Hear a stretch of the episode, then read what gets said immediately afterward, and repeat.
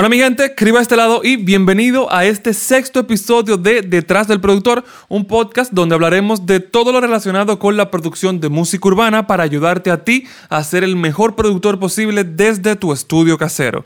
Y en el episodio de hoy vamos a tener como invitado a Carlos Rendón, que es un productor y creador de contenido presente en varias redes sociales, que de hecho de eso vamos a hablar en este episodio, en las cuales él se ha enfocado en brindar contenidos para productores jugadores, pero desde el punto de vista desde el mismo productor, como por ejemplo reviews de equipos, de plugins, cómo crecer en las redes sociales como TikTok, Instagram, y tiene una vibra que se contagia, o sea, es increíble. Él parece que siempre está feliz, que siempre se está gozando la vida, que siempre le acaban de contar el chiste, el mejor chiste del mundo cada vez que él va a grabar un video. Y bueno, ya ustedes lo van a ver en esta entrevista. Es una persona que yo personalmente sigo desde hace varios años ya y vengo viendo su evolución y de verdad que me gusta muchísimo el camino por el cual él se está yendo, el camino que él está tomando en, como, como parte pública, como figura pública en las redes sociales, porque yo siento que eso era algo que faltaba en la comunidad, eh, en la comunidad latina de, de, producción musical. Así que, de verdad, vamos para la intro y vamos ya sin, sin seguir con los preámbulos, vamos a comenzar a hablar ya con Carlos Rendón. Vamos para la intro y comencemos. Hey, bienvenido Carlos, bienvenido aquí a un episodio más de Detrás del Productor. ¿Cómo te encuentras, men? Mi viejo Cribas, muchas gracias por tenerme aquí. Yo estoy súper contento, emocionado de, de, estar aquí y que nos echemos un buen rato de, de charla. Ah, buenísimo, buenísimo. A ver, Oye. A ver con qué, con qué me tienes preparado hoy. Oye, es, increíble cómo este pana, o tú, todos los videos, todos los videos que, que, que, él hace, a mí siempre me da la impresión de que le acaban de contar el mejor chiste de su vida justamente antes de comenzar la grabación. y, y tú, tú, tú puedes, te puedes dar cuenta que eso es normal en él, porque mira cómo acaba de responder aquí. Como que yo le conté el chiste más grande, acabamos de comenzar la llamada, tampoco es que, que, que le conté un chiste, pero es que él es así, es, eso es natural en él. Ya es, sí, no sé, es como algo que no logro evitar. Estar, no, pero tampoco tienes que evitarlo, tranquilo. No, hombre. sí, sí, sí, no. Que, que es bueno. Al final es bueno porque, bueno, te mantiene ahí animado. Exacto, exacto. No, y que conecta con la gente también. Mira, tú sabes con qué yo quiero preguntar, con qué yo quiero comenzar. Últimamente hay un. Hay como, ¿cómo se diría? Como, como ese, está en la farándula ese tema, por lo menos dentro de, de la música, el tipo de música que yo hago. Yo sé que quizás este no, no, sea tu género principal, pero precisamente por eso te lo quiero preguntar. ¿Cómo lo ve alguien okay. desde fuera? Esto viene por un video que hizo el Chombo, okay. no sé si tú, lo, si tú lo sigues, que él dijo que el reggaetón murió. Sí, sí, lo he Entonces visto. eso vino con una discusión de que si el Sí. reggaetón realmente murió, que sí, que no. Desde tu punto de vista, ¿el reggaetón murió? No, no sé si, si tú estás al tanto, tú me dices Sí. si no, para pa decirte un poquito. Sí, sí, sí, sí, sí, lo he, lo he escuchado y he visto un poco el punto de vista de, del chombo. Y a ver, eh, yo creo que si nos pusiéramos así, podríamos decir que pff, muchos géneros han muerto. Pero al final es que, es que es eso, es que, las, que la música se termina transformando en combinaciones de diferentes elementos y más la música moderna.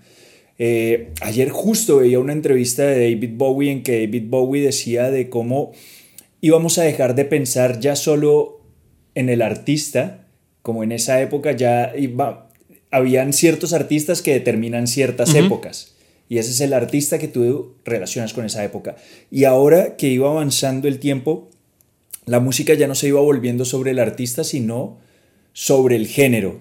Sobre el género que es, qué género es esto, qué género es esto. Y si miramos lo que se está haciendo ahora considerado como reggaetón, es una mezcla de muchísimas cosas. Hay elementos del lo-fi, hay elementos del pop, hay elementos de la música cubana, hay elementos de los boleros y hay muchos artistas que hacen referencia a esa transformación. Entonces, yo creo que más que que el reggaetón esté muerto, el reggaetón se está empezando a fusionar, a fusionar mucho más de lo que ya se venía fusionando poco a poco, que se mantenía más la esencia del reggaetón, pero ahora se empieza a sentir más fuerte esa fusión.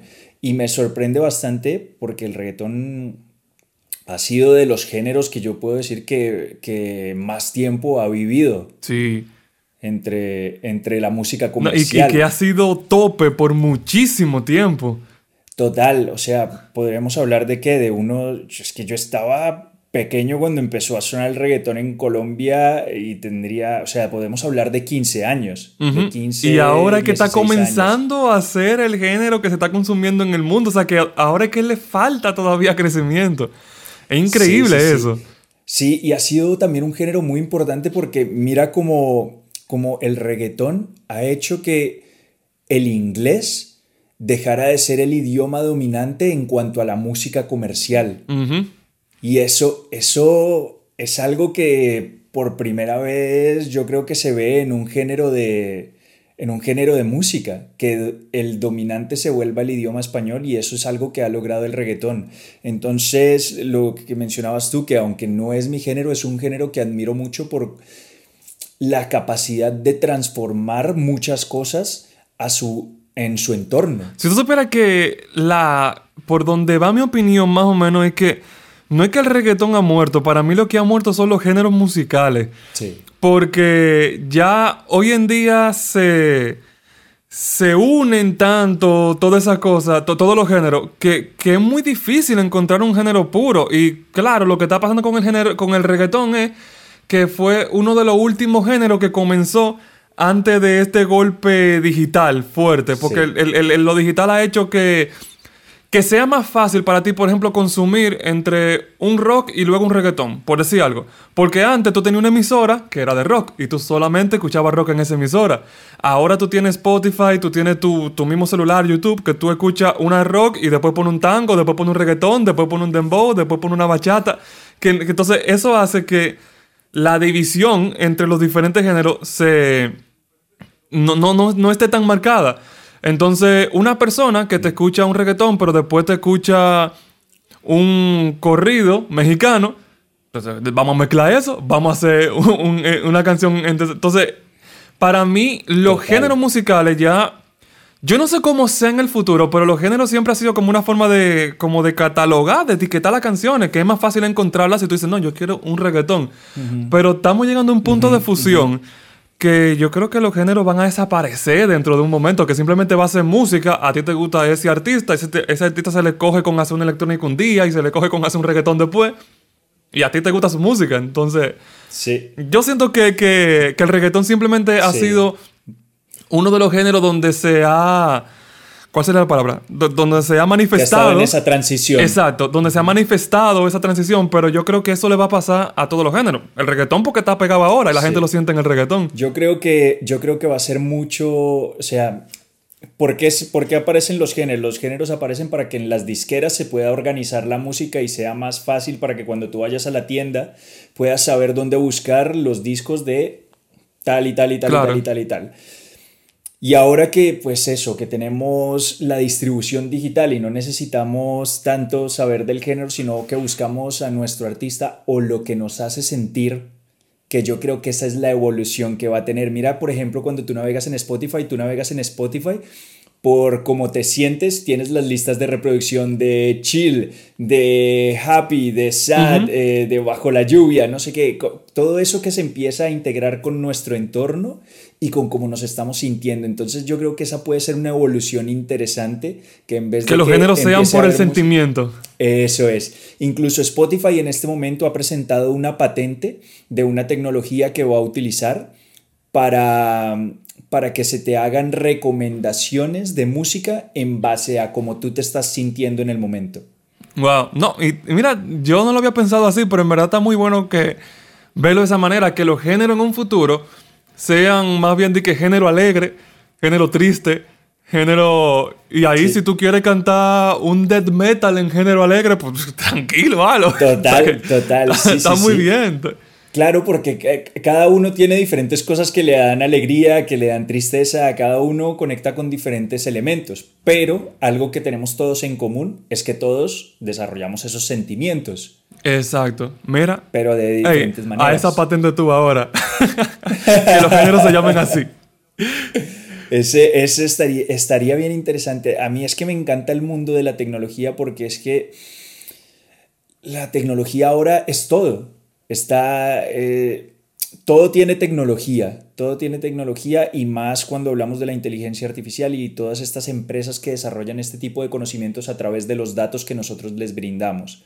Y la música es uno de esos medios. Entonces se empieza a combinar de, de, que ya no solo es el arte, sino que funciona como algo que siempre ha sido así, de llevarnos a un estado específico, pero cada vez se materializa más rápido ese transporte a entonces es súper interesante eso. Sí, sí, no, es, verdad. Y, bueno, da, curiosidad de, cómo, cómo va a terminar desarrollándose esto, porque ahora con las redes sociales también eso está cambiando muchísimo la cosa. Y hablando de las redes sociales ahora, vamos a ir un poco a Carlos Rendón.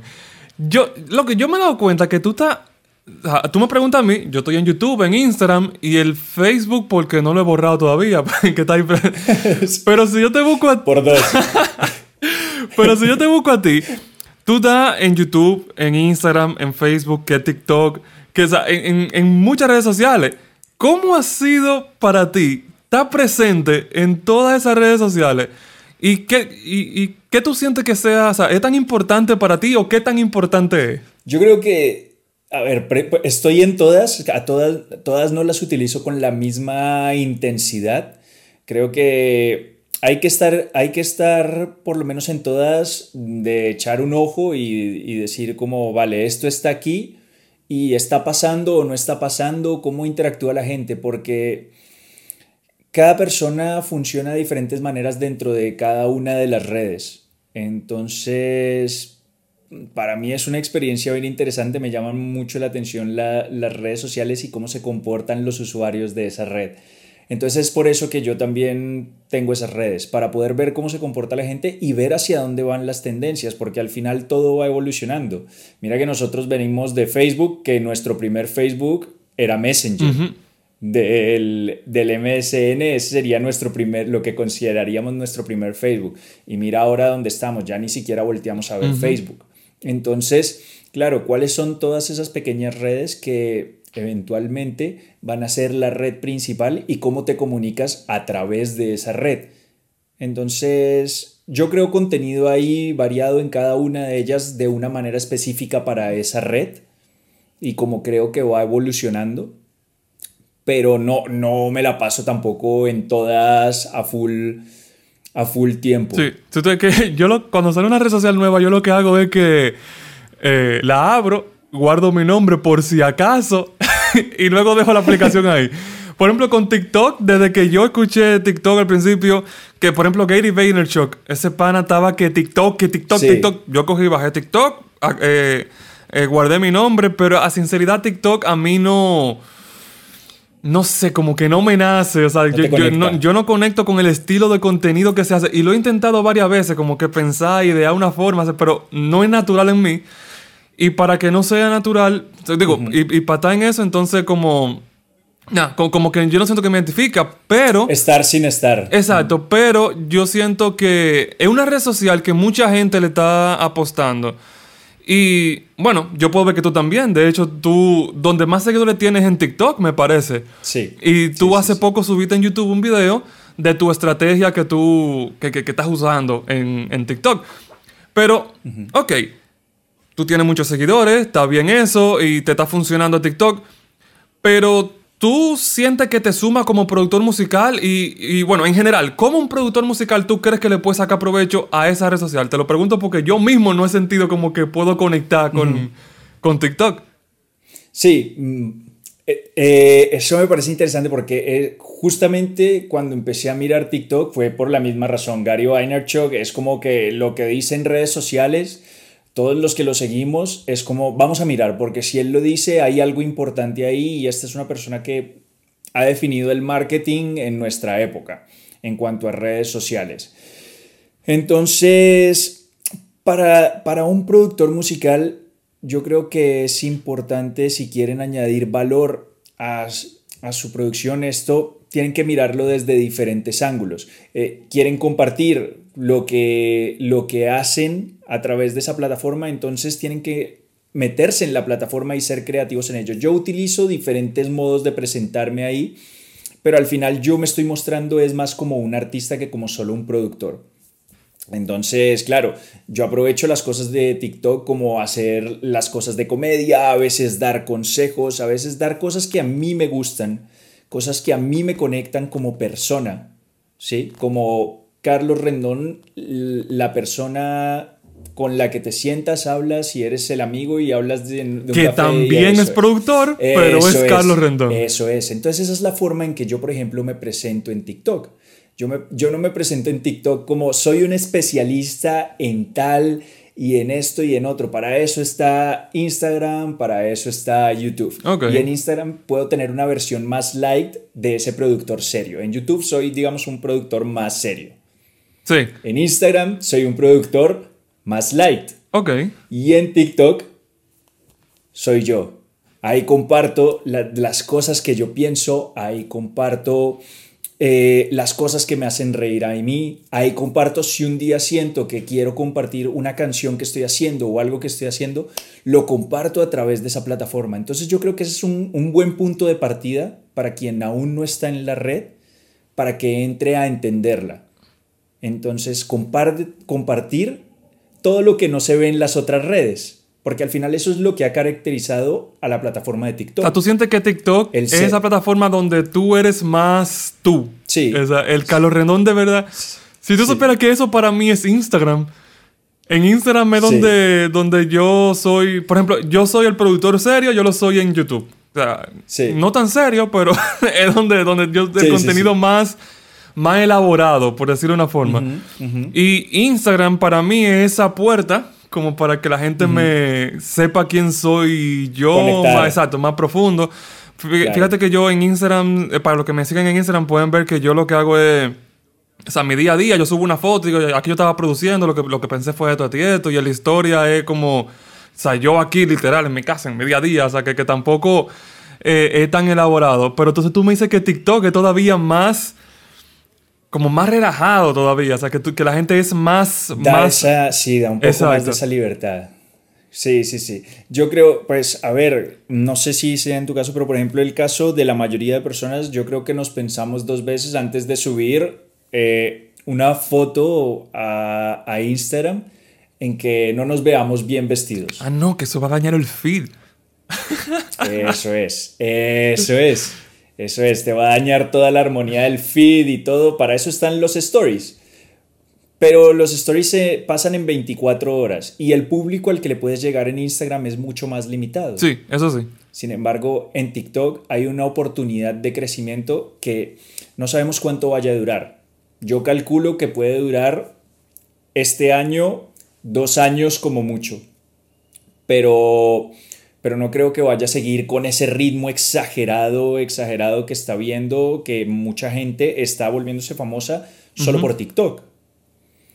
Entonces, yo creo que hay que aprovechar eso y es una oportunidad de mostrarle a las personas lo que yo no soy capaz de mostrar en Instagram. La mayoría del contenido que pongo en TikTok es algo que en Instagram porque hay como una, cierta personalidad que mantener ahí, un, cierto, es, eh, no sé si esa es la palabra adecuada, un estatus, por decirlo así. Mm, algo de dignidad, más bien. que en TikTok hay que tener eh, menos dignidad, tú dices. Eso es, eso es. Es que la mayoría del contenido viral que hay en TikTok es gente en pijama pasándosela bien. Sí. Es lo que, lo que fue Vine en su tiempo. Eso es, eso es. Y, mira que Instagram copió el sistema de Vine, Instagram copió el sistema de Snapchat, lo integró y dominó en esas áreas. Pero el única, la única área que no está pudiendo dominar es la de TikTok, que lo ha hecho la copia con Reels. Y Reels pues sí, está dando mucha más visibilidad. Tú publicas un video en Reels y tiene más impacto que cualquier tipo de publicación que hagas a través de Instagram, ya sea fotografía, ya sea stories, ya sea lo que sea. Reels es lo dominante en este momento en Instagram. Sin embargo, tú vas y miras todos los Reels y todos los Reels tienen el logo de TikTok. Sí, que la gente lo que hace es que, ¿cómo se llama eso? Que rehúsa, rehúsa el contenido. Sí, eso es. Descargas y montas a Instagram. Entonces Instagram se ha, se ha vuelto la, la principal plataforma de promoción de su principal competidor. Mira, es verdad eso. Y es, es, tremendo, es tremendo lo que está pasando ahí. Y los mismos desarrolladores de, de Reels, eh, hay una entrevista del presidente hablando de que ellos tienen que mejorar mucho Reels porque tienen que aceptar que TikTok los está aplastando en esa parte. Y es que otra cosa es las herramientas colaborativas. Y esto si eres artista, si eres productor, tienes que aprovechar esas herramientas colaborativas que es que yo puedo subir un beat a TikTok, un, segmento de mi beat, y a encontrar la forma de decirle a la gente, hagan un dúo con este beat, que es algo que yo hago mucho. Y encuentras primero montones de talentos que empiezan a cantar sobre ese beat y ese talento lo escucha tal otra persona, alguien que tiene 5 millones de seguidores y dice, oye, ese beat me gusta. ¿Quién, ¿De dónde ha salido este beat? ¿Quién es la persona que lo hizo? Y pum, llegas al productor de ese beat y entonces ahora esa persona que tiene 5 millones de seguidores que vio tu vida a través de un dúo que hiciste con alguien que empezó a hacer un dúo y les resultó bien la canción con la canción que tú hiciste, te dice, oye, yo quiero esa canción. O quiero que me hagas tal canción. Y ya estás teniendo trabajo a través de esa promoción de un dúo utilizando las herramientas colaborativas de TikTok. No, y no solo eso. que, que, que, también, yo me he dado cuenta que tú puedes hacer un video, tú cero seguidores, y se te meten 200 mil views, te siento así, así, o sea, porque sí. Y si tú hiciste el video con tu música, entonces hay gente que coge tu audio y hace un video con tu audio y ahí sigue tu música porque hay canciones que se han hecho virales así, que alguien la usó, se hizo un chiste con eso. Es como un tipo de meme musical, por decirlo de una forma, no sé qué nombre llamarle. Y eso también es un camino que un productor puede, puede agarrar también. Sí, y es que hay muchas formas de presentar tu música a través de esta plataforma. Puedes crear música para que la gente utilice en los TikToks, porque esa es otra parte del futuro que yo veo en la industria musical. Cada vez es menos la cantidad de duración de la música que escuchamos. Hace nada eran tres minutos y ya empieza a ser el estándar dos minutos. Dos minutos es más o menos lo que se está volviendo el estándar de duración de las canciones comerciales. ¿Por qué? Porque Spotify te paga lo mismo que si pones una canción de 16 minutos que si pones una canción de un minuto, porque Spotify solo te paga por los 30 segundos, por los 30 primeros segundos que escuche una persona de esa canción. Entonces eso empieza a, decirle a los artistas y a las disqueras que manejan a esos artistas, ¿para qué nos vamos a romper la cabeza haciendo canciones y álbumes de super mega canciones extra largas, super orquestadas, tal, si vamos a ganar la misma cantidad de dinero por hacer muchísimas más canciones que No, y que también la gente agarra y le da le da skip. Por ejemplo, yo, o sea, yo lo admito, yo como productor musical me duele a mí mismo, pero hay veces que después del segundo coro yo la quito las canciones y sigo para la siguiente. En el segundo coro cojo y paso para la siguiente.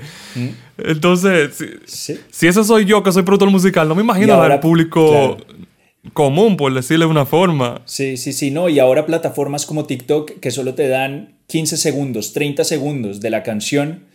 Tú, tú escuchas, tú te aprendes solo los 15 o 30 segundos más importantes de la canción. Entonces se vuelve una cosa de tú crea contenido para que otra gente pueda crear en esas plataformas. Y esa es otra visión que hay que tener. Tanto si estás pensando en hacerlo en Reels o si estás pensando en hacerlo en TikTok, desarrolla una estrategia para hacer música que sea utilizable para otro tipo de creadores. No pienses ya solo en la música que es para que otro artista cante. Sí ya no es solo eso, sino también la música que otro artista pueda utilizar para hacer su arte, sea el que sea, y eso es algo que me ha enseñado TikTok. Tú pones algo ahí afuera, en TikTok, tú pones un video que piensas, ah, este video se podría utilizar así. Pues TikTok te dice, no, este video tiene todas estas mil posibilidades de ser. Lo mismo pasa con las canciones, lo mismo pasa con los sonidos. Entonces, tú tienes ahí la opción de hacer colaboraciones, tienes la opción de crear material para que otras personas utilicen y lo transformen en suyo y le den su propiedad. Y lo interesante es que TikTok siempre le da el reconocimiento al artista inicial, creador de ese sonido original. Entonces, sí, porque así lo tú dice veas, abajo claro, en la esquinita. Sí, eso es. Y cuando te pone el dúo, pues pone para que tú puedas hacer clic y irte al sonido original para que tú también lo puedas utilizar. O puedes hacer un remix sobre el remix. Entonces, son un montón de posibilidades colaborativas que empiezan a marcar el futuro de una nueva industria que no esperábamos que fuera a existir. Si me hubieras dicho hace cinco años, yo no me hubiera imaginado que el futuro de la música iba a estar en que ahora hay que hacer música para que pueda transformarse en algo totalmente distinto de lo que pensaste inicialmente. Y hacer que era música eso. pensando en que otra persona la va a usar y la va a transformar. Porque antes la música era, eso es mi arte y demando a todo el mundo que lo use porque solamente yo lo puedo usar. Y ahora es todo lo contrario. eh, tú Eso sueñas con que todo el mundo la use. o sea, e- ese cambio de chip eh, es interesante. Se transforma en otra, en otra cosa totalmente distinta. O sea, es. Sí, no, y lo que tú dijiste me, hizo mucho clic eh, de, de que la canción ahora tú te aprendes los 30 segundos que te escuchas. Me, me hizo clic por esta canción que me pasó, creo que fue ayer, para que tú veas. La canción esta que se hizo viral, pero grandísimo en TikTok, la que de que. Sí, sí, sí, sí, que es así como playerita. Yo solamente había escuchado es- esa parte, o sea, de la parte de todos los videos con los bailecitos.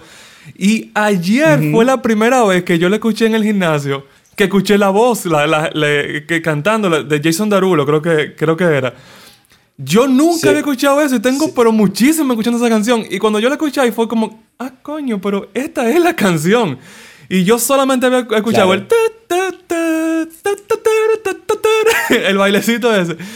Y si, si no fuera por el gimnasio, yo fácil que me quedo solamente con esa Solo parte con de la canción. Pedazo. Exacto. Y la canción pasa, deja de ser viral, yo no vuelvo a escucharla más y solamente yo me quedé con el... Ta, ta, ta, o sea, que, que sí, sí, Que, que podemos llegar a un punto en que las canciones sean solamente el coro. Tú haces el coro de la canción y ya, se fueron los versos, coro. Y- Y se empieza a transformar todo. Ayer eh, hablábamos con mi novia de, de algo muy particular y es que sacó una canción para un Reels que ella estaba haciendo en Instagram y lo iba a subir a, YouTube- a TikTok. Y TikTok le decía que no, que no podía, no podía utilizar ese audio porque ese audio no estaba permitido dentro de la plataforma, pero tú después vas y buscas esa misma canción y aparece la misma canción. Entonces me quedé pensando, bueno, ¿y esto por qué entonces es así si los dos tienen los derechos de utilización de la canción? Y lo que nos damos cuenta es que son dos coros distintos.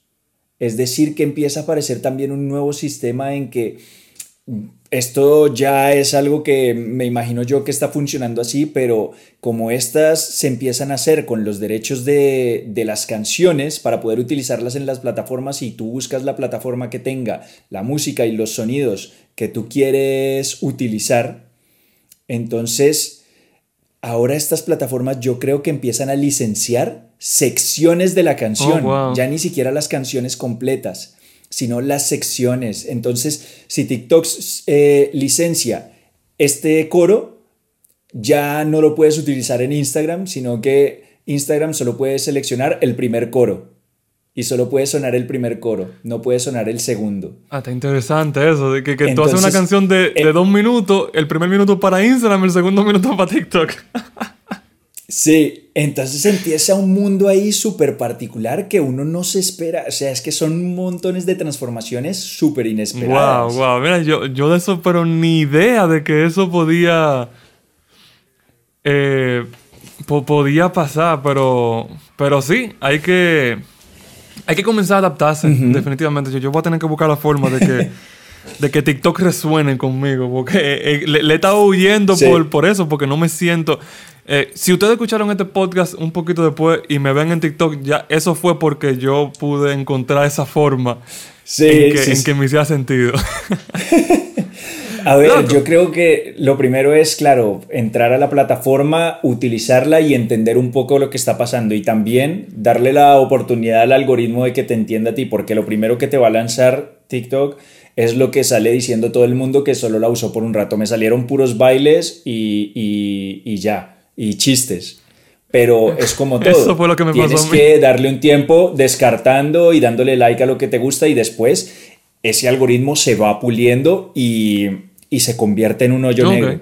O sea, empiezas ahí a navegar, a navegar, a navegar y no sales porque tiene un sistema que te muestra tanto lo que te gusta como contenido nuevo constantemente, que es algo que no hace Instagram. Instagram solo te muestra el contenido que ya sigues o tú tienes que hacer clic en la lupita para ir a buscar contenido nuevo.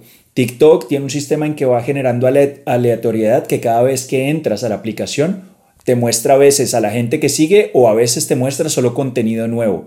Y tú tienes la opción de escoger en cuál quieres estar, pero él aleatoriamente cada vez que entras te da una nueva visión. Sí, eso mismo me dice mi hermana. Mi hermana sí consume más TikTok y ella me dice que no, que es un hoyo negro. Yo entro a TikTok y se me van dos horas ahí y antes de yo darme cuenta. Y dos horas en videitos de 15 segundos, mira, eso es... Eso es mucho contenido Sí, que, sí. Que, que- que se consume ahí. Porque... Una sí, porque en. YouTube se te van dos horas y tú viste, qué sé yo, tres, cuatro videos. Porque ya eh, la, la- la tendencia está en YouTube a hacer videos más largos. Eh, así de que 20 minutos, 30 minutos. Pero TikTok son así, esas 15 segundos, 30 segundos. No sé cuál sea el límite, pero la mayoría que yo he visto han sido de 15 segundos, Sí. 5 segundos algunos. Por ejemplo, los videos de Daniel Mac, eh, no sé si tú lo conoces, que, No, no, que, que le, va a la gente y le pregunta eh, que tiene un carro bonito, que, ¿qué tú haces para vivir? Ah, sí, sí, sí, sí lo he visto, sí lo he visto. ¿En Sí, qué trabajas? son- Sí. Exacto. Son videos de 5 segundos de que, hey, ¿qué carro tan- tan heavy? ¿De- ¿En qué tú trabajas? Tanto. Ok, gracias. Ya.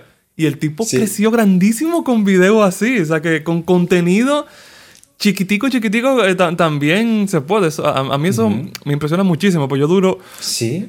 4 o 5 horas para hacer un video para YouTube y después veo que en otra red social, eh, hey, ¿qué tú haces para trabajar? Ok. y son grandísimos también. o Sí. sea, es increíble eso. Pero bueno, Sí, a veces, a veces el éxito está en lo más, en lo más Sí. sencillo. Eso pero funciona tal sí, cual de esa y manera. mira, vamos a ver. Tú, no solamente tú te dedicas a producir y a, lo- a los videos de TikTok, que ya es que, que se nota que también es algo que te está apasionando mucho últimamente. Pero por ejemplo en YouTube, que yo soy, yo- o sea, mi, mi red principal es YouTube, donde, donde a mí se me ve el tiempo es en YouTube. Yo veo que haces también contenido como review de equipo y, y de, de plugins y todo eso.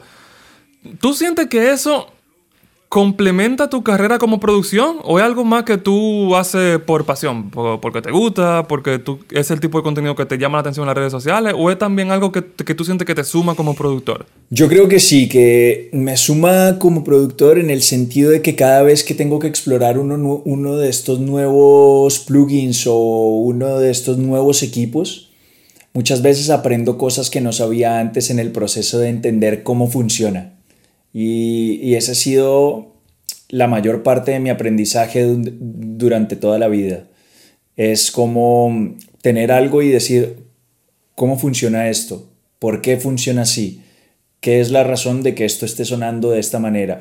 Y al entender el sonido o el funcionamiento de estos equipos o de esos plugins, después eso lo puedo trasladar a la producción y decir, vale, este equipo hace esto de esta manera, ¿por qué no intento emular ese sonido o esa sensación a través de la producción?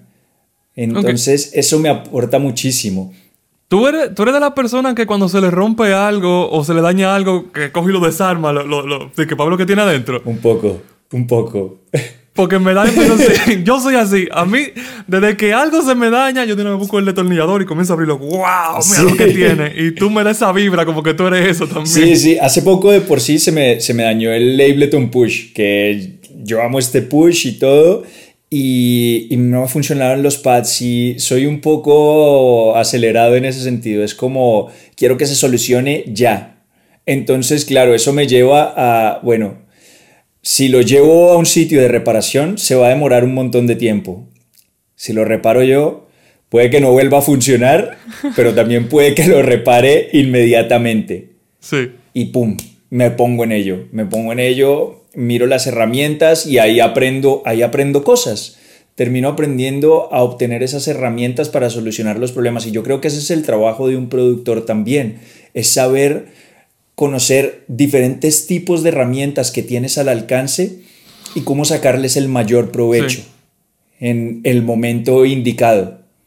Entonces, sí, es un poco de que te aporta valor por, por cierto lado técnico, pero también es un valor como persona. Y es, que el trabajo de un productor es un, un trabajo muy integral, porque necesitas tanto saber a elementos técnicos para poder conseguir el sonido específico que se busca en una producción, para poder conseguir el resultado específico que se busca en una producción, pero también hay que tener aspectos como persona para saber entender cuando tú le produces a otro artista, ese artista que está pensando y qué es lo que quiere transmitir. Y eso solo se, se, llega a ello escuchando a ese artista, entendiéndolo y conectando con él.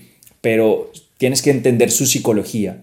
Y eso, este tipo de cosas, aunque parece que no, cuando trabajas en entenderlas, también es algo que se te integra al otro proceso. Sí, el, productor tiene que ser hasta cierto punto psicólogo también.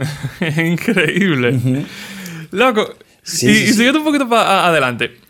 como, sea, como, como ya dijimos, en tu canal tú hablas mucho sobre los diferentes equipos, los diferentes plugins, así que tú tienes contacto con mucho equipo y mucho plugin que tú puedes ir testeando y cosas así que la gente no tiene esa, esa posibilidad porque eh, si yo quiero comprar un equipo, yo busco video y tú eres de la persona que, que tiene video así.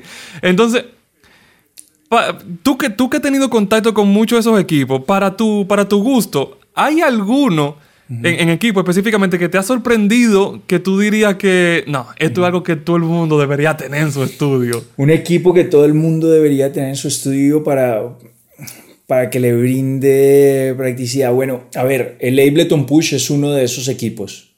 Lo que pasa es que el Ableton Push está limitado a que solo si utilizas Ableton. Entonces. Pero tú sientes que es una herramienta que. Porque por lo menos la gente que usa Ableton, que si no tiene eso, no está usando Ableton de verdad. Sí. Eh, yo, creo que es, yo creo que es clave porque yo vengo de ser instrumentista. Ya.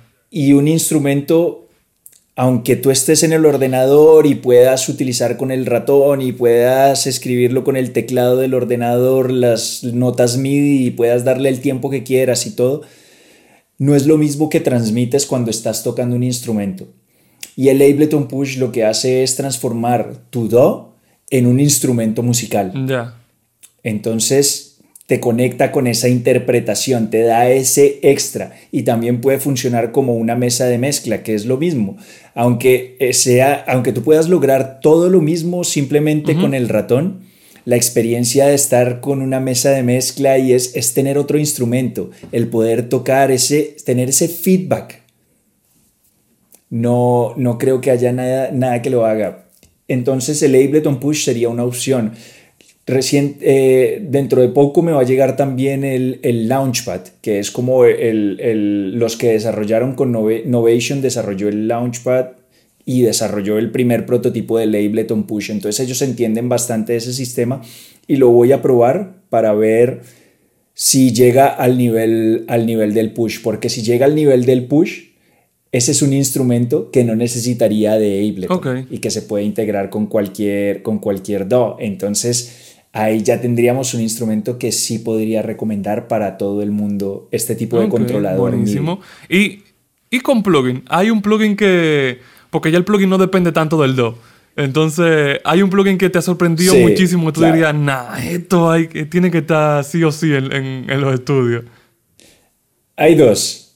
Yo creo que para los estudios caseros y para las personas que no entienden, que entienden de teoría o que no entienden de teoría, sirve para las dos. Es el Scaler 2. Me parece que es el mejor plugin para crear armonías, para crear melodías, que sea fácil, para que tú puedas hacerlo rápido y puedas acceder de una vez a esos movimientos armónicos y melódicos de una manera que esté eh, accesible para cualquier persona. Y el segundo es el Sud 2, que lo empecé a usar hace poco y es increíble lo que ese plugin es capaz de hacer con simplemente ubicar los puntos de frecuencia donde quieres que actúe y ya él empieza a hacer el trabajo prácticamente solo de atenuar frecuencias muy agresivas, incluso funciona en cierta medida como un deesser, utilizando un poco de, de, compresión de dinámicas, pero son unas dinámicas muy sutiles que tú puedes seleccionar las frecuencias precisas en donde ese va a trabajar. Entonces, él lo hace a través de un algoritmo que identifica cada una de esas frecuencias y tú solo ubicas el punto y él ya lo hace solo. Entonces es muy impresionante, muy impresionante porque la calidad de sonido que sale es increíble y es un plugin que está utilizando eh, la industria en este momento que están fascinados con él. Eh, hay los de Disclosure que hacen muchas transmisiones por Twitch a cada rato lo utilizan porque te sirve para la mezcla general o te sirve para las voces o para cualquier instrumento, lo que tú quieras ponerle ese plugin para generar un sonido estable, ese es, ese es el propio. Y ahora que lo pienso, uno que tú habías mencionado, el nuevo Vocaline. el Ultra, wow. yo compré el Revoice por, lo de la alineación en, en, en tono, en tonalidad también, en pitch. Y cuando salió el Ultra, yo. El afinador, sí. Yo me arrepiento de haber comprado el Revoice ya, porque para lo que yo necesito, el Ultra es, mejor todavía, porque incluso más rápido. Y wow, wow. O sea, todo el que trabaja con voces, ese es un plugin que diría yo, que tienen que tenerlo sí o sí, porque. Sí. El trabajo de alineación y de afinación fácil que te toma 3, 4 horas y con ese plugin tú lo haces en 20 minutos como mucho. es increíble lo que, Sí. Lo que ese plugin hace. Sí, sí, sí. Sí, sí. Es una locura. también, otra cosa que yo veo en tu canal es que tú haces varios, has hecho varios videos ya de, de los plugins gratuitos. Y yo veo que la gente, mucha, por lo menos a mí, me comenta que no tiene dinero para los plugins pagos que yo uso, que son caros, que si los piratea, que si no. Pero a ti, como te veo probando muchos plugins gratuitos, en tu opinión, ya esos plugins gratuitos están a la par, se puede trabajar 100% gratuito, o tú crees que todavía hay ciertas cosas que faltan? Yo creo que, a ver, si ya tienes un Do, ya tienes lo que necesitas simplemente con eso. O sea, ni siquiera tienes que acceder a los plugins gratuitos. gratuitos. Si quieres trabajar en bajo presupuesto, o sea, ni siquiera te tienes que tomar la molestia de entrar a una página web y descargar un plugin. Simplemente con lo que ya tienes en el DO, ya puedes trabajar. Yo en Ableton, la mayoría de las líneas de producción que utilizo en cada uno de los tracks son plugins nativos de Ableton. Porque son los que más rápido te dejan trabajar. Los de tu mismo DO son los que aprendes a utilizar más fácil porque suelen ser bastante intuitivos en los DAW esos plugins para que sean de fácil utilización. Entonces, si tú quieres trabajar en bajo presupuesto, si ya tienes un DAW, ya lo tienes solucionado. Y en cuanto a que el sonido sea bueno, ya en los plugins que descargas, si quieres añadir algo específico porque dices es que este plugin me va a aportar valor, entonces yo creo que no necesariamente todos, pero ya hay muchos que empiezan a ser de muy buena calidad, de muy buena calidad. Y un claro ejemplo de eso es, por ejemplo, el, el que ha sacado Slate. Ahora se me ha olvidado el nombre en este momento. El, Fresh Air de Slate. buenísimo, buenísimo. Es un plugin impresionante, impresionante. O sea, una combinación de algoritmo con manejo de dinámicas y con excitador armónico que da un sonido que ayer justo hablábamos en, un podcast de, otro amigo productor y, decíamos como, es que es increíble que este plugin sea... Sí, sí, a, mí, a mí me impresionó muchísimo, es, algo que, que, yo estoy comenzando a utilizar y... Y sí, o sea, que, que no es de que utilizando de que por compromiso o de que va a probarlo para un video. No, no, no, que de verdad está muy bueno, está muy bueno ese, ese plugin. Y es gratis. También en su tiempo él sacó el Revival, que algo también que yo ya lo reemplacé por el Fresh Air, pero era que un excitador. Y me parece que el Fresh Air es como que la versión número 2 del Revival, por decirlo de una forma, porque yo personalmente lo utilizo para lo mismo. Que es para ese brillito extra, que, yo siento que el Fresh Air lo hace mejor. Como un finalizador un poco. Exacto, exacto. Yo lo uso como un finalizador, sí. Yo personalmente lo, utilizo como un inicializador. O sea, yo lo pongo de primero para que ah, todo el proceso tome en cuenta eso que le agregó el Fresh Air. No sé si lo estoy usando mal yo, pero yo lo, uso lo uso antes. Me gusta. No, claro, claro. Me gusta que se procese todo eso ya. Sí, como para darle ese extra de entrada. Exacto, exacto. Que ya todo los procesos venga como que el audio se grabó con ese extra. A mí me hace más sentido, por lo menos a mí. Y mira, yo le hice esta pregunta a Nico. Y también te la hago a ti porque tú, al igual que él, eh, haces los videos enseñando los plugins, enseñando el equipo. Eh, así que tienes mucho contacto con, todo eso. Pero en el día a día, ¿cómo es Carlos? O sea, tú de verdad usas muchos plugins, de verdad usas muchos equipos. A, ti te gusta experimentar así con muchas cosas. ¿O tú eres más de irte por lo seguro y, y de usar siempre lo mismo? Mitad y mitad. Entonces, a lo que te mencionaba de que utilizo los plugins nativos de Ableton, digamos que ese es mi lado seguro. Pero todos estos equipos que empezó por, porque es, ha sido por el canal poder tener acceso a estos equipos y experimentarlos, investigarlos para poder hacer las reviews, para que la gente sepa que le puede interesar, que no. Yo siempre he sido mucho de explorar. Y estos equipos me abren a esa exploración y esos plugins me abren, me abren a esa exploración. Yo soy mucho de poner un plugin y mirar los presets, navegar los presets, los presets, los presets, porque en los presets siempre hay algo que a mí no se me, no se me va a ocurrir. Sí. Así de simple. Y precisamente porque no se me ocurre, me da un nuevo punto de partida, porque a mí la inspiración no me viene de estar del todo siempre en lo mismo, sino de encontrar ese algo nuevo que diga, uy, esto suena interesante, esto puede funcionar así. Entonces, claro, es una parte significativa de exploración y una parte significativa de ir a lo seguro, que lo seguro es simplemente para facilitar, para agilizar el proceso.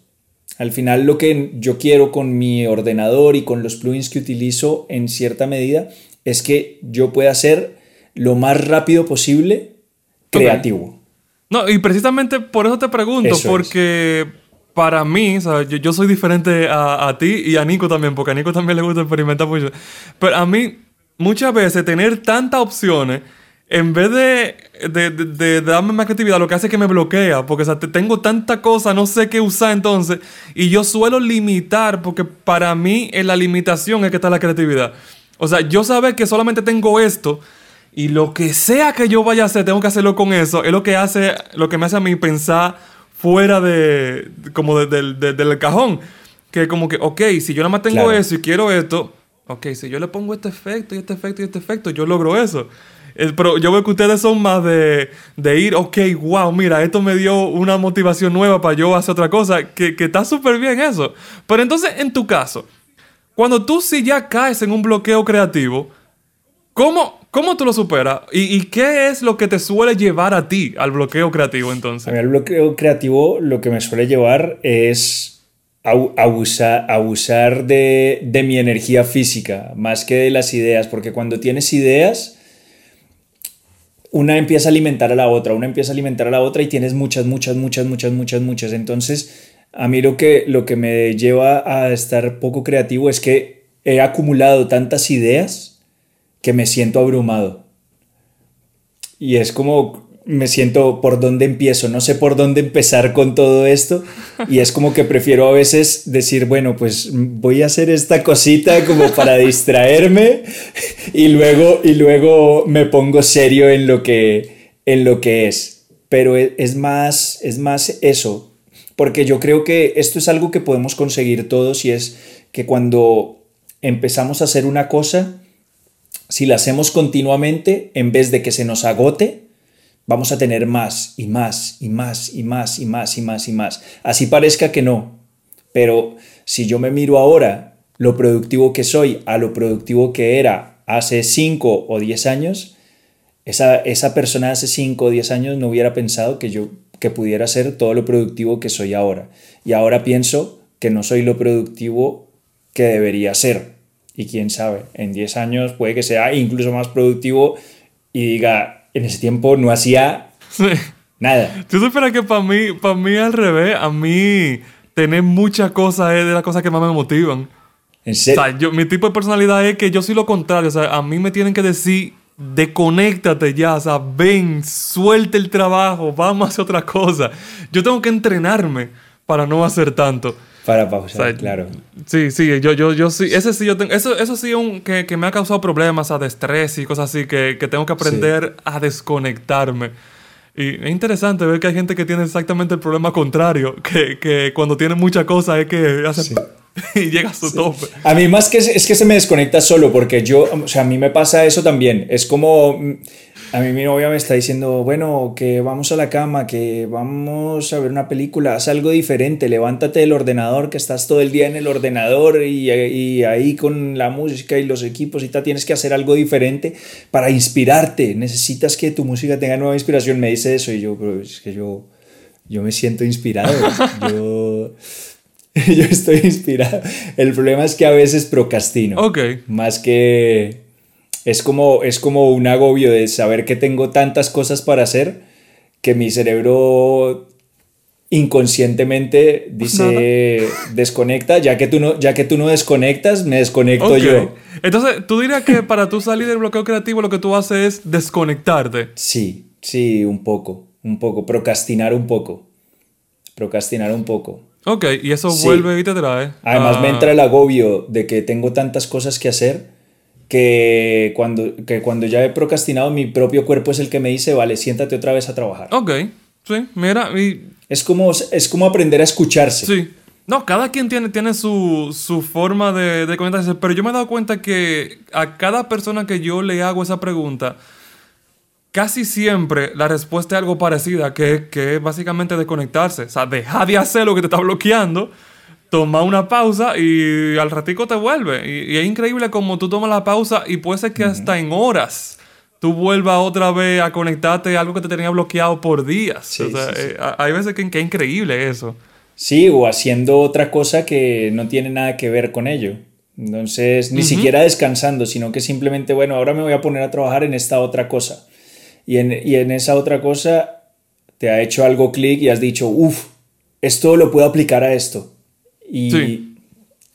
de una vez, o sea, la chispa está en cualquier lado, simplemente es estar atento. Uh -huh. Así mismo. Loco, y hablando de producción, ¿cómo tú comienzas tu, tus tracks? O sea, ¿qué, ¿qué es lo primero que tú haces y por qué? A veces empiezo con los drums. A veces empiezo ahí poniéndome unos drums porque quiero entrar como en el groove. Necesito ese groove que me haga mover. Y otras veces, según como yo me esté sintiendo, empiezo con los acordes. Eh, suelen ser como mis dos puntos de partida. Esos son mis dos puntos clave de partida, mejor dicho. Los drums, los drums y los acordes. O sea, si estoy así como, como groovy, como sintiéndome ahí, eh, drums y si estoy sintiéndome como más relajado, como que quiero hacer algo más sentimental y tal, voy directo a los, a los Yo... acordes, a los acordes. Y eso voy haciendo capas, capas, capas, capas, capas de sonidos. Voy poniendo, uy, esto sonaría bien aquí. Entonces empiezo a poner todo y eso y hago una capa, no sé, pueden ser 10, 15 instrumentos tocando al mismo tiempo, que en el, en el, en el momento en que pones todo eso junto suena horrible porque suena todo súper super denso y tal, pero eso es lo que después agarro elementos para yeah. crear momentos distintos en la canción, extrayendo de todas esas capas y dándole activación o desactivación en diferentes puntos a todas esas capas que creé inicialmente. Pero primero es como todas las ideas, ponerlas ahí Sí, y yo, después eh, esa última organizar. parte yo hago algo prácticamente igual. Pero me estaba riendo porque yo soy lo contrario ahí también. O sea, yo los drums es lo último que yo hago. Porque, bueno, quizás también por mi género. Aunque, no, ni siquiera por el género. Porque yo hago reggaetón mayormente. Y tú que el reggaetón, eh, la percusión es uh -huh, de lo más importante. Uh -huh. O sea, la, la, percusión. Pero en la misma. O sea, es tum, pa, tu, Claro. Entonces, ya como yo, yo soy tan natural en ese tum, pa, tu, que yo lo dejo de último. Lo tienes ahí en la cabeza. Exacto, Claro. yo, yo hago mi melodía y yo de fondo tum, pa, y voy tocando la cosa. Y ya lo último, yo veo cuál tum, pa, tu, pa, tum le queda. Porque tú que, que hay como que loops muy característicos. Y sí, yo, yo, hay veces que yo hasta estructuro la canción entera completamente sin drums. Y después le voy poniendo los drums que yo siento que le caen en cada, en cada momento. Pero sí tenemos muy parecido lo de lo que tú dijiste de, toda la idea soltarla en un momento. Yo suelo hacer un loop de 8, como de 8 barras. El loop entero y después ya yo voy copiando. En el coro le pongo la mayoría de cosas, luego en el verso le quito. Y entonces, después tengo estructurado así, ok, el coro yo siento que se levante más. Déjame agarrar este loop o déjame hacer este, este loop de reggaetón, ponerlo ahí. En el verso le voy a quitar este sonido al loop o le pongo uno extra, pero, pero así, o sea, yo voy adaptando el, el loop y yo pensándolo ahora, yo creo que así yo le doy un poco más de importancia porque pongo el loop que queda exacto con toda la canción, aunque la gente suela adaptar toda la canción al loop. No sé, a mí, a mí me, como que me hace más sentido hacerlo al revés. Y yo, yo creo que soy yo el raro. Yo crecí. Ahora yo, yo oyéndome yo Sí. mismo, soy yo el raro, sí.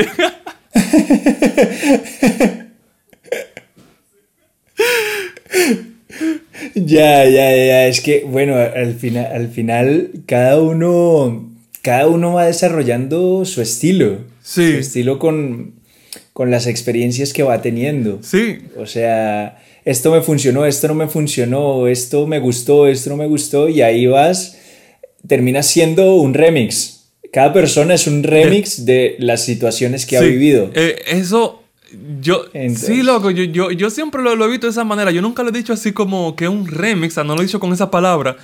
Pero tu música es un resultado de, de toda la música que te gusta. Si, si, si a ti te gusta el reggaetón, es muy raro que tú hagas metal. Tú haces reggaetón, que es lo que te gusta. Y si te gusta el metal, entonces tú coges e implementa eso del metal en el reggaetón también. O sea que sí, que tú eres la suma de todos los gustos musicales que tú has tenido en tu vida. Tú haces un remix de todo lo que te ha gustado. Si tú solamente oyes a un artista, es muy probable que toda tu música se parezca a ese artista. Sí, es una realidad. Sí. Y mira, ¿tú crees? sí, o sea, digo, yo, yo lo hago de esa manera, lo, lo de. Lo de poner lo- los drums al final y todo eso, porque yo siento que, como tú dijiste, es una rutina que, que a mí me ha funcionado. Pero tú, ¿tú tienes algún proceso o una rutina que tú repites mucho en tus canciones, que es parte de, ti, que Carlos Rendón, que tú mismo te puedes dar cuenta como que, wow, o sea, yo siempre hago eso en las canciones. ¿Hay algo así en ti? Sí. Utilizar mucha reverb en el bajo. ¡No! Ey, bueno, mi gente, aquí ha finalizado. eh,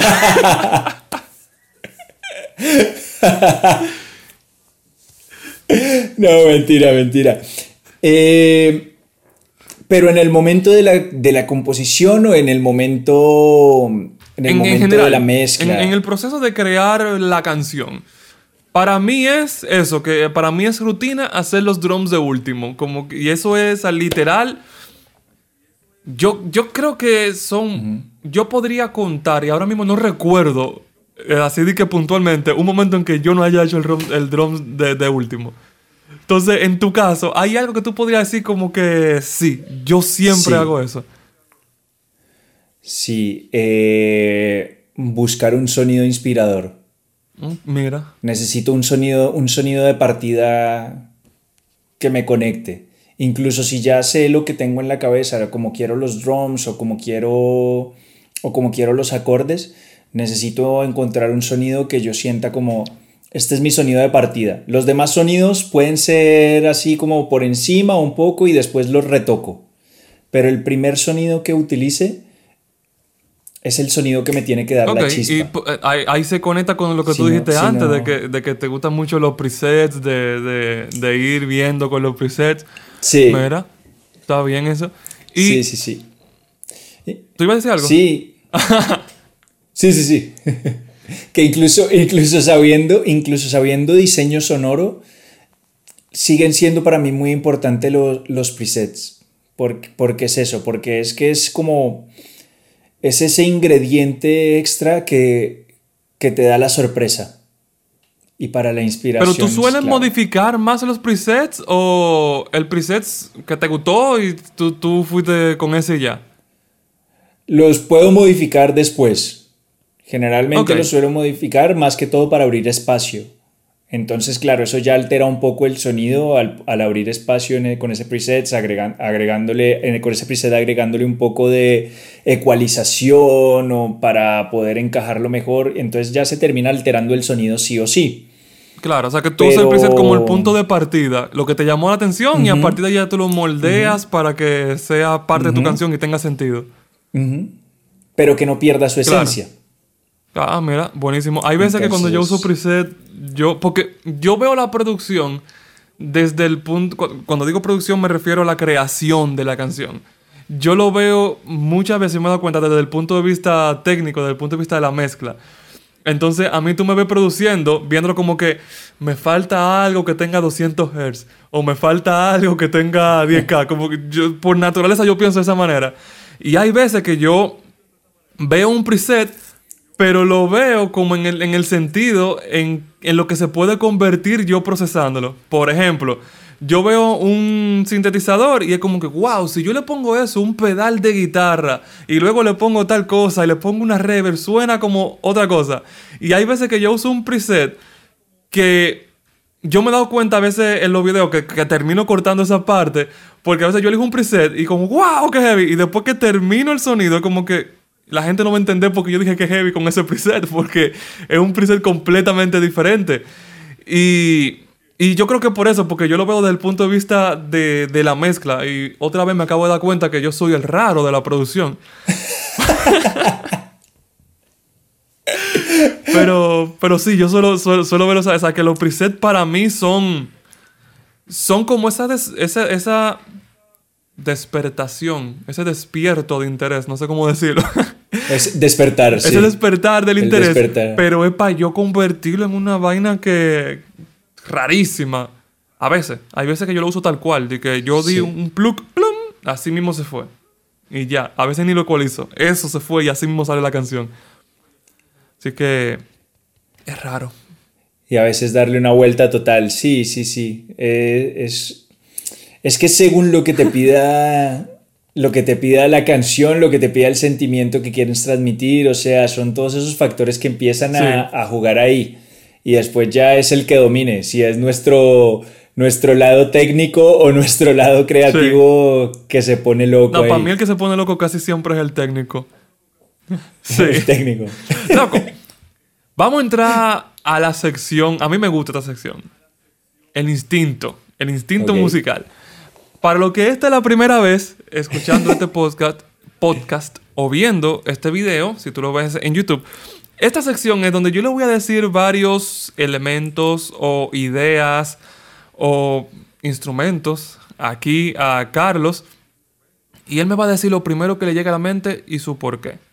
Esto es para ver qué tan desarrollado él tiene ese instinto musical y también a ustedes le puede servir porque así ustedes pueden ver así qué es lo que está en el tope de, de la cabeza de Carlos y quizá ustedes le pueden sacar provecho a eso. Nítido, Carlos. O se asustan. Oh, también, claro, porque ahorita dices tú algo que como que, que yo te digo bajo y tú dices reverb. No, así no, así no, loco. así no. ok, vamos a comenzar.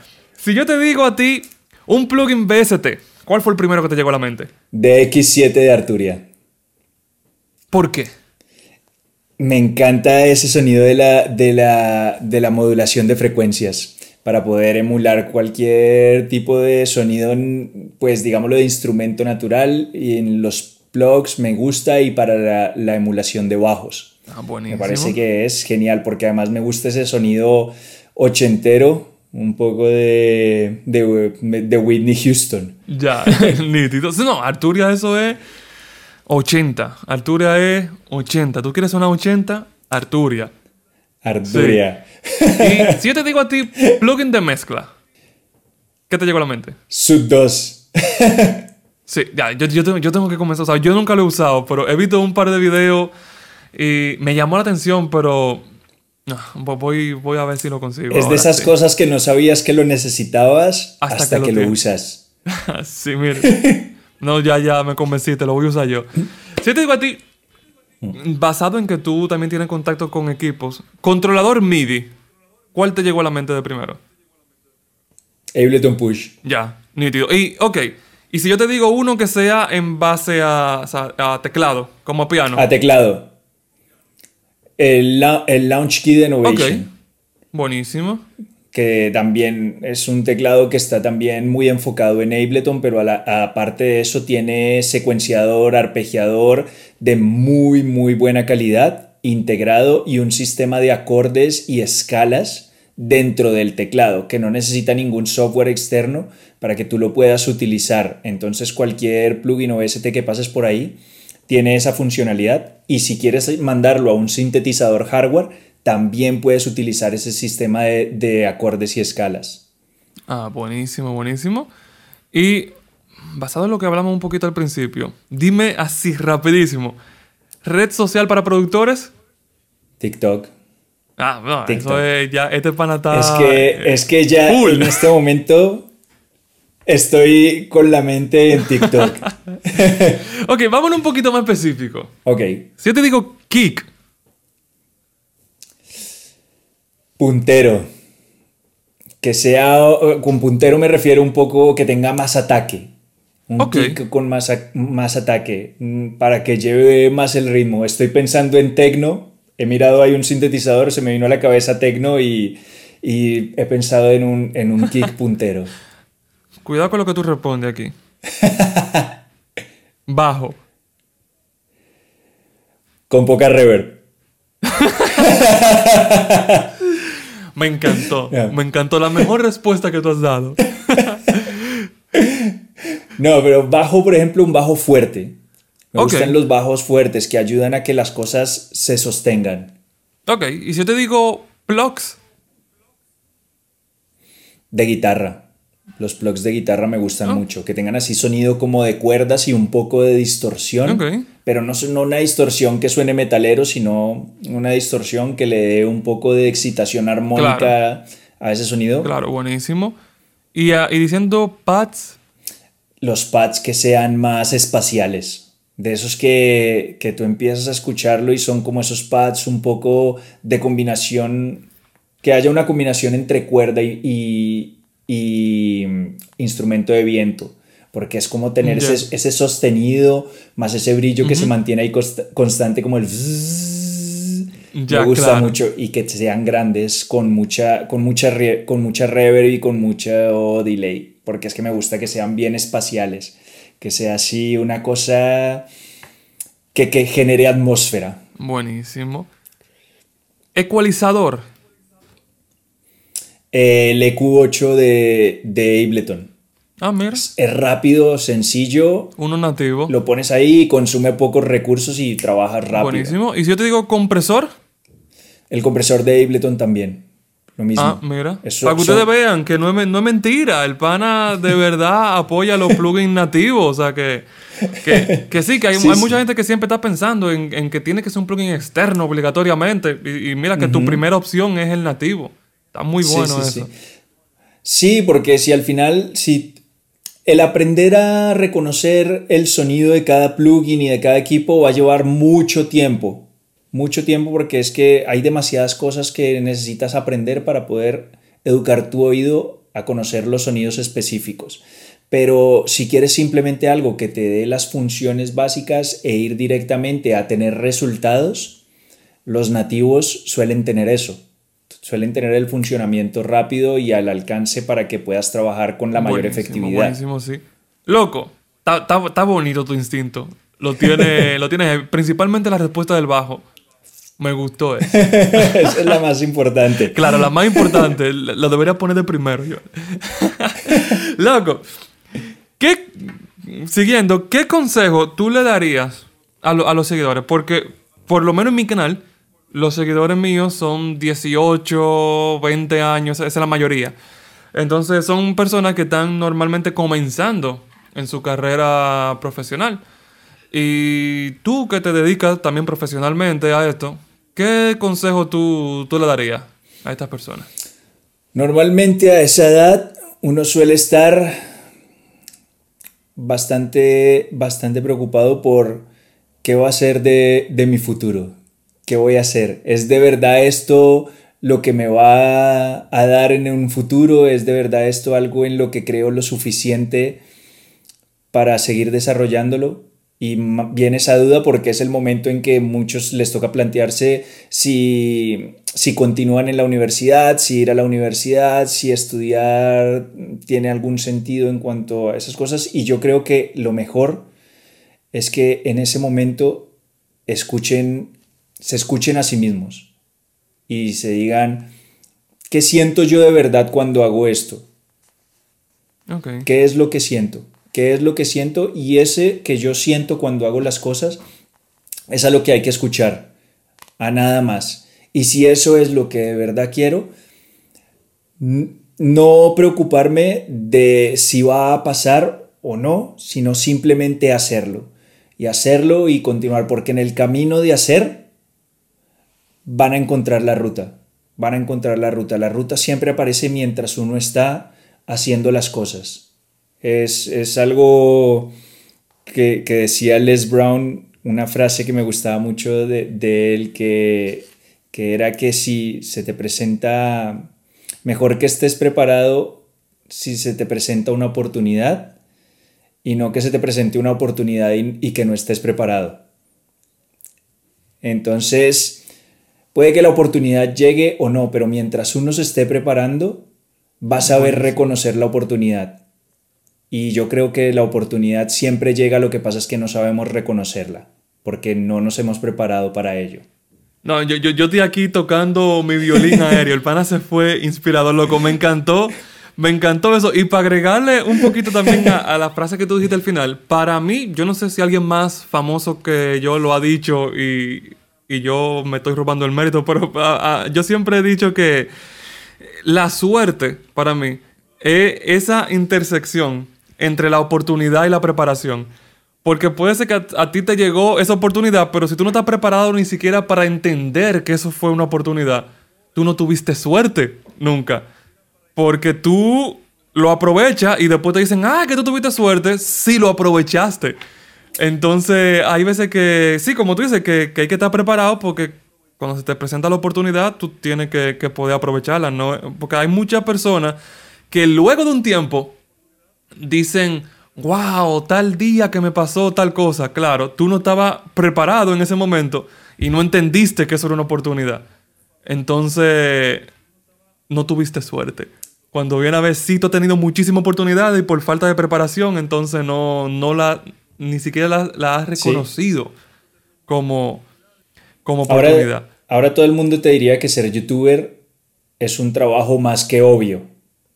Pero hace 10 años, cuando empezamos a crear contenido, nadie te iba a decir eso.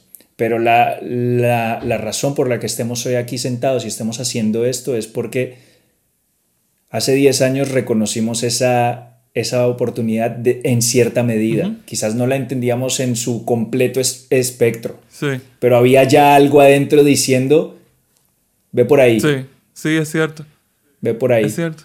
Y, ese, y lo que pasa es que tú vas por ese camino y no sabes cuál va a ser el destino final. Pero tienes que estar en el camino para llegar al destino final. Claro. Si no. No, está buenísimo. Está Te, te, vuelvo y te pongo el violín de fondo. buenísimo, loco. Carlos, tú estás presente en muchas de las redes sociales. Yo quiero que tú dejes tu contacto aquí porque si, si llegaron hasta aquí es porque le ha gustado esta conversación contigo. Entonces yo quiero también que te sigan a ti. Deja tu contacto aquí de todas tus redes sociales. Pues nada, a mí me pueden encontrar en YouTube, en Twitch, en Instagram y en TikTok. Me encuentran como Carlos Rendón Mus. Carlos Rendón MUS.